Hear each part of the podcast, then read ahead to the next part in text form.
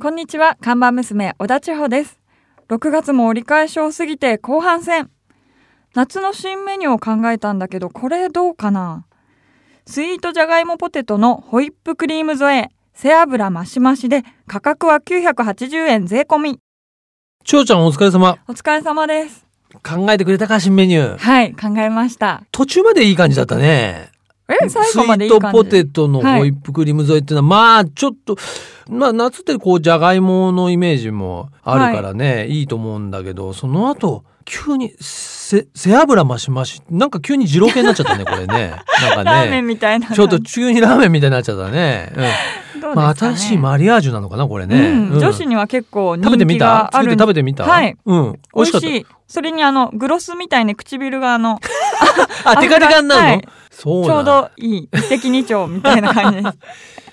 まあ、それ、女子的にはね、はいいいけど、まあ、グロスって言えば聞こえるけど、うんおじさんだとテカテカって感じだよね、つまりね。そうですね。油テカテカだよね。はい。まあ、でもちょっとやってみる？はいうん試しに試しに。スイートポテトのホイップクリームで背脂増し増し、はいね、うわ気持ち悪そうだな。まあまあまあ、それをね、はい売りにしていきましょうか。はいええ、わかりました。じゃあ、ということで、まあはい今日のメニューの方をはい発表していただけますか？はい。はい今日のメニューは、バイシクルナビ最新号発売です。はい、バイシクルナビはですね、現在、期間ということでね、はい。3692の各月の20日に発売ということで、明日ですね、はい6月20、ね、20日、最新号が発売されるんですけれども、まあ、今回はですね、ちょっとあまり季節とは関係なくっていうか、まあ、夏ですけども、はい今回の、まあ、特集的なテーマはですね、自転車じじいです。じ、じじい？ちょっと驚くでしょ？自転車じじいですか？自転車じじいですっていうタイトル。そうです。まあね、あの、まあタイトルの中にね、やっぱりはいジジイっていうのが出てきますけどもね、はい要はですね、そうだな、僕もまあ言う、言うてみてもアラフィフですけども、もう今回攻めたのは、それよりもっと上です。さらに上のもう50年代の。代後半から60代です。はい。のかっこいいはい。自転車ジジイたちをちょっと特集してみました。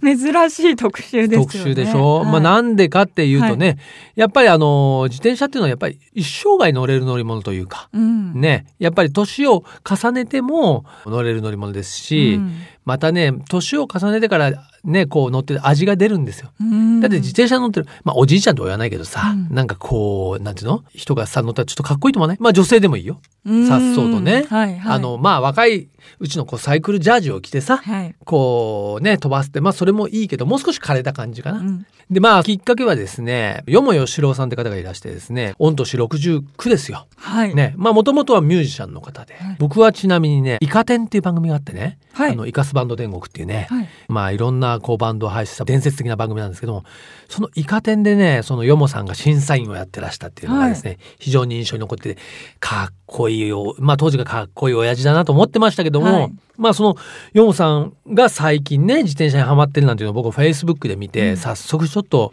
取材させてほしいということで、伺ってお話を聞いたりね、うん。まあそっからなんか結構やっぱもう50代もう半ば以降後半から60代ぐらいで結構自転車乗ってるかっこいい人いるなってことでうん特集しました。はい。ちなみにこの番組に出ていただいた、えー辻本聡さんとかね、はいオートバイレーサーの。バイクの。はい。えーまあ、辻本さんももうもう50代半ばでらっしゃるのでですねもバリバリ、えー自転車乗ってますしあとはね俳優の渡辺裕之さんえーバリバリのロードバイク乗りでありましてね、もうね渡辺さんも60代ですか。はい。結構もう今ね思ったより60代って若いね。そうですね。みんなアクティブに動いてますもんうね。ん。まあ、誰かが言ってましたよ。40代、50代はね、うん40、50はまだ鼻たれだと。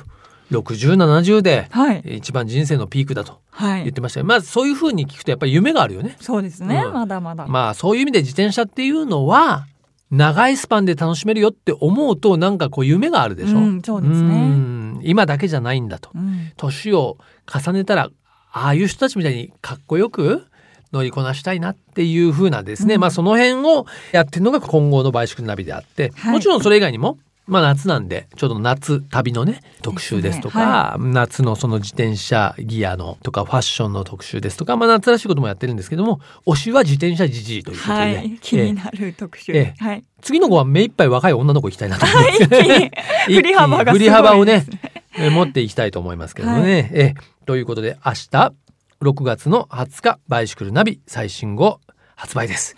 ぜひね書店まあそれから最近なかなか書店も減ってますし、まああとは忙しくてなかなか本屋さん行けないという方も多いので、まあそういう方はねネットまあ例えば Amazon なんかでも、まあ、デジタル版というのもちょっと数日遅れますが出ますのでバイシクルナビ、えーぜひチェックしてください。ということで今日のメニューも紹介したところでぼちぼちカフェをオープンしましょう。リラクプレゼンツナビカーズカフェオープンです。今日のオープニング曲なんですが、はいねちょっといろいろネットでね見てたところですねやっぱり懐かしいえー我々の世代に懐かしいねアーティストがまあ来日、えーライブコンサートがあるということではい。6月の21日22日に ZEP 東京でライブをやるカルチャークラブはい。カルチャークラブこれ1980年代にねはい。まあ一世を風靡したイギリスのバンドですね。まあ何があの一世を風靡したかというまあビジュアル系セクシャル系のですねボーイジョージ。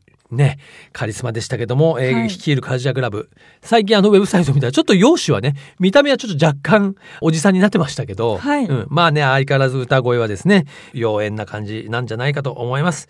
ということでカルチャークラブのヒット曲もねいろいろありますけどもまあまあこれがメジャーでしょうね、えー聞いていただきましょうカーマは気まぐれ自動車雑誌ナビカーズとリラクゼーションスタジオリラクがお届けするリラクプレゼンツナビカーズカフェカフェオーナーことナビカーズ編集長川西圭介と看板娘、小田地方のナビゲートでお届けしています。オーナー、お客さんがいらっしゃいました。こんにちはいらっしゃいませ。こんにちは、日向涼子です。はい。ね先週に続いて遊びに来ていただきました。ね、えーモデルにしてですね美しすぎるサイクリストつまり自転車乗りであります。特にすいませんこれ僕が言ってるわけじゃないんですけど坂バカと呼ばれるほどですね。えーまあ坂つまり、えーヒルクライムがお好きで得意でいらっしゃるですね、今やもうねサイクリストにとって憧れの存在である、えー日向涼子さんをお迎えしておりますがよろしくお願いいたします。お願いします。はいね、あのー先週はですね、間もなくね、イタリアに出かけられるということで、ちょっと濃いめのね、エスプレッソを出しましたけど美味しかったね。今日もどうしエスプレッソで、それともちょっと何か違うものにしますか、そうですね。まあでもエスプレッソやっぱ美味しかったのでカプチーノ。なるほど。はいはい。もう泡立てますよ。わ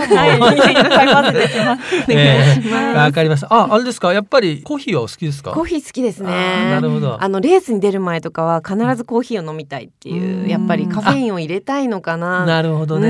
うんなんか飲まい。ないとスイッチ入んないんですよ。あ、わかる。うん。僕もやっぱり絶対朝はうん。飲むし、うん。何かとね、曖昧までコーヒー美味しくなります。ね。はい。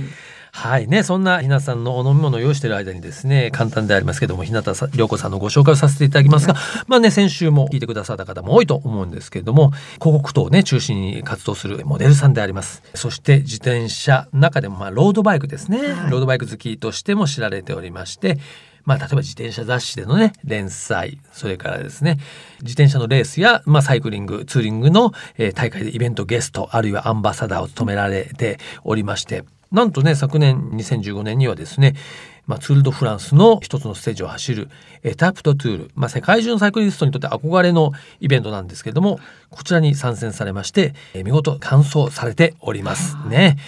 今や、まあ、まあ、自転車界の、まあ、こういったあれですがアイドルと言って、いやいやいや、もうそういう年齢でもないんですけどね。そうですか？本当にまあ、ええおかげさまで皆さんに応援していただいてます。はい。ね。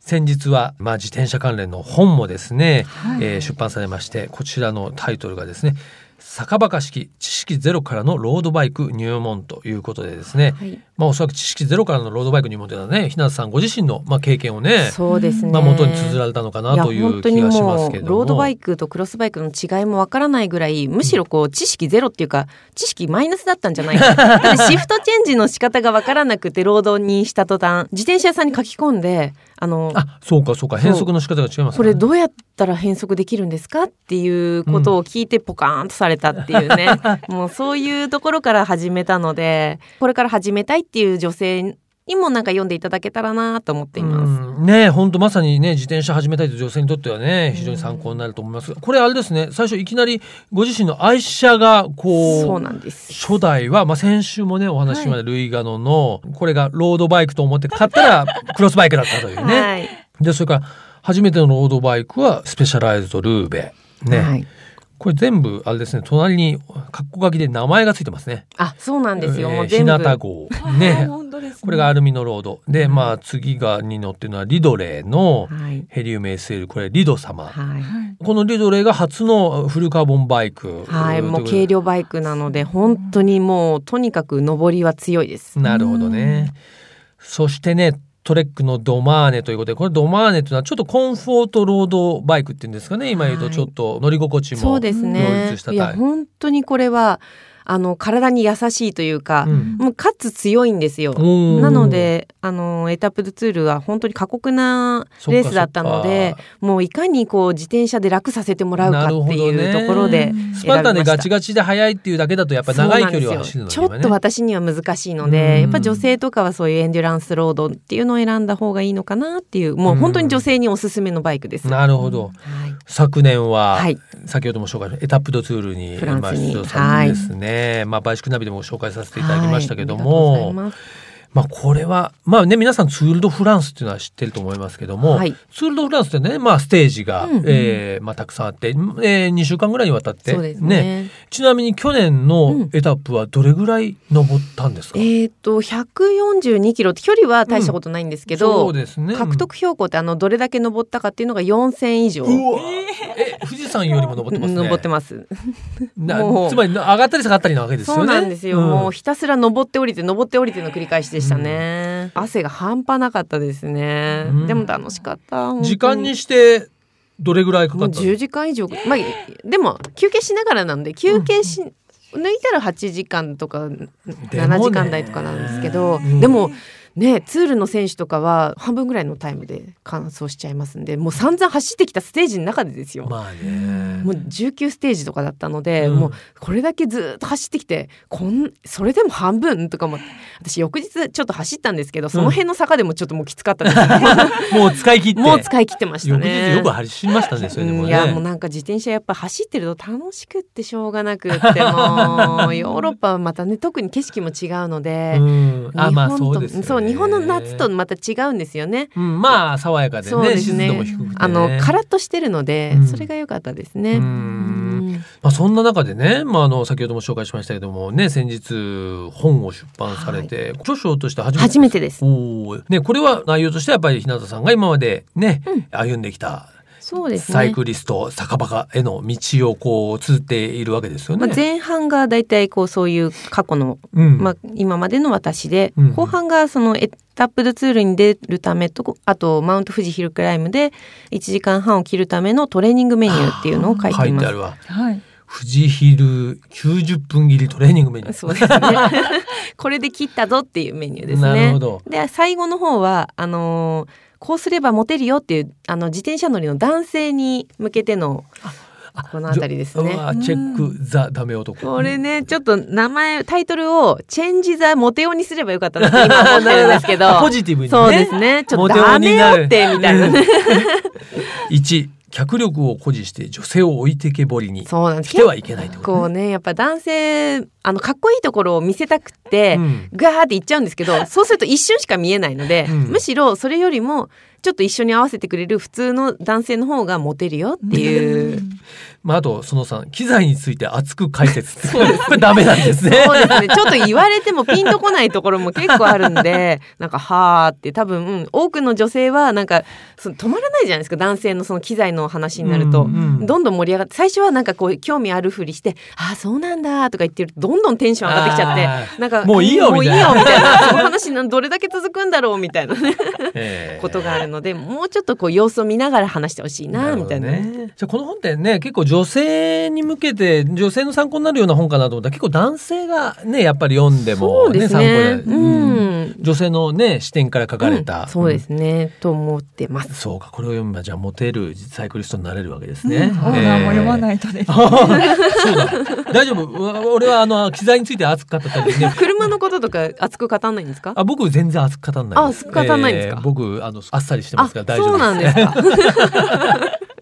そうなんだって聞き役ですから、ね、でもだからこうもモテる感じなんですね。いやいやいやいやね。でもまあ自転車雑誌の編集ともしてますねもうちょっと持論を展開した方がいいという場合もありますけどもね、うん。まあなんかそれはそういう人がいますからね。まあねそういううんそういう人にお任せすればいいんですよ。ねマニアックなね、方がいらっしゃるんで、うん。ちょっとねその辺が叶わないんでね、うん僕はおとなしくしてますけども。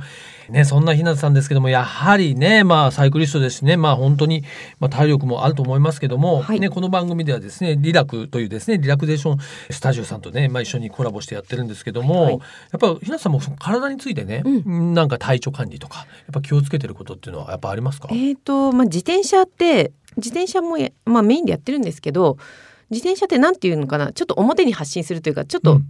陽の部分があるというか、はい。なんかこう自分をさらけ出すようなスポーツなんですが、うん自分の内観するっていうか、そういう意味でヨガを取り入れてるんですね。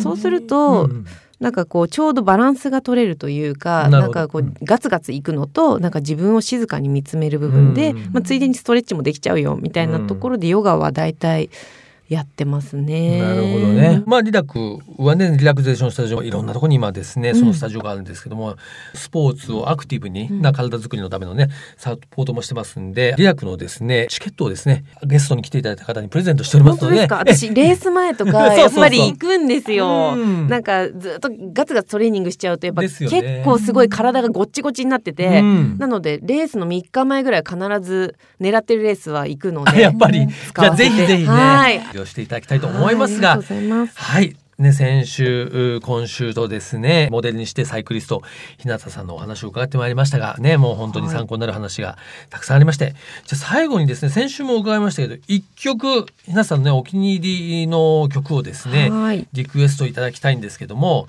まあうん先週はミスタービッグ。そうですね。ね、自転車のトレーニングの時はいはい。テンション上げる曲でしたけども、今週は、先週の、うん、ミスタービッグが、まあ、アップに使うとしたら、はい。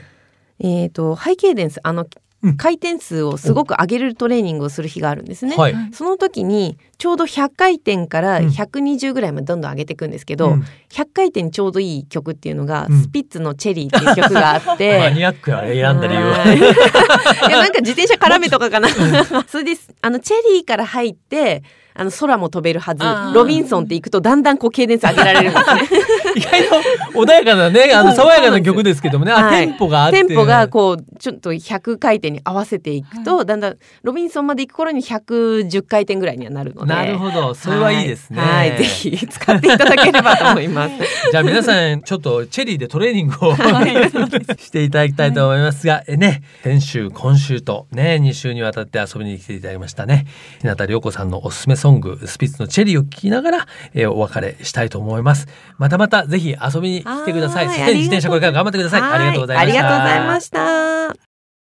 ここからはアクティブライフナビと題しましてスポーツ健康をテーマにアクティブに生活していくための情報をカテゴリーにとらわれず多角的な角度から発信していきます。はいね、え本日のお題はアクアスロンうんとしたいと思いますが、はい。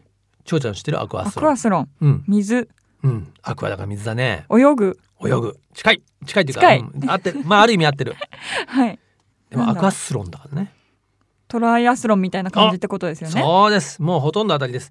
つまり、はいね、トライアスロンというのはトライっていうのはまあ3って意味ですからね、えースイム、バイク、ランという3つの競技を組み合わせたのがトライアスロンなんですが、アクアスロンの場合は、ここからですね、バイク、自転車を取って、はい。要はスイムとランうん。だけの2つの競技を組み合わせた、えーものがアクアスロンっていうんですねうん。これだと、要は自転車がないから、まあいろんな意味でハードルが低い。はい。まず一つは単純に自転車を買わなくてもね自転車が持ってなくてもうんそうそう競技ができるという点まあうん自転車機材スポーツですけどねそういう機材が必要ないんで非常にそういう意味でまあコスト的にもね、うん。まあハードルが低い特に女性の方はねうんやっぱトライアスロンで自転車が一番ハードルが高い苦手っていう人多いんですよ。そうなんですか？そうなのよ。自転車ってやっぱりメーカーじゃないギアチェンジしたりとかね。ああ、はいはい。やっぱり自転車があとは怖い。スピードが出るからね、まあ、そういう人もいるんで、うん特に女性なんかにはこのねアクアスロンっていうのはね、うんあのーまあ入りやすいかもしれませんね。はい。え国際的な企画のねレースではですねラン2.5キロ、はい。それからスイムが1キロそれからランもう一回2.5キロで行われるそうです。だからランスイムランっていう順番なんだね最初に走って泳いでまた走る。はい。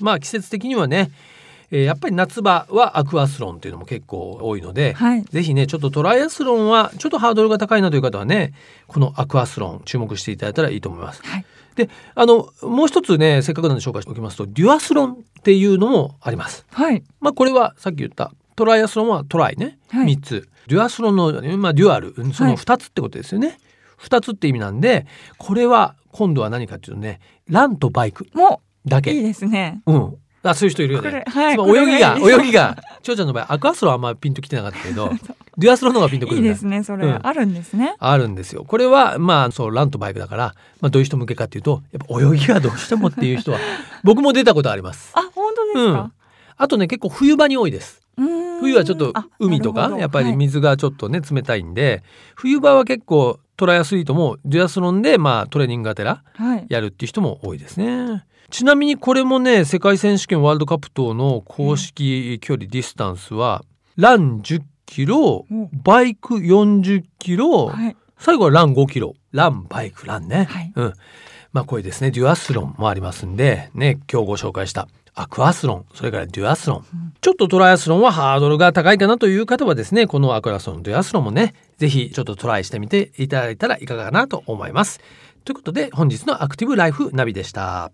リラクプレゼンツナビカーズカフェオーナーの川西圭介と看板娘小田千穂でお送りしてきました。ということでね、まあ、先週今週とね2週にわたりましてですねはい。モデルにして美人サイクリストヒルクライマーね日向涼子さんに遊びに来ていただいたわけなんですけれども、ねそうですね。結構やっぱりまあ自転車のシーズンっていうのかな、まあ、かなり暑くはなりますけどね、はい。これからあれですよ、まあ、ツール・ド・フランス。そうですね。ありますから、自転車これからどんどん楽しい季節になってきますし、ね、冒頭にも言いましたけども明日はねバーシュナビも発売もあるので、はいねちょっと自転車にえーしばらくね皆さん注目していただきたいというふうに思います。それではこちらナビカーズカフェへのメールもお待ちしています。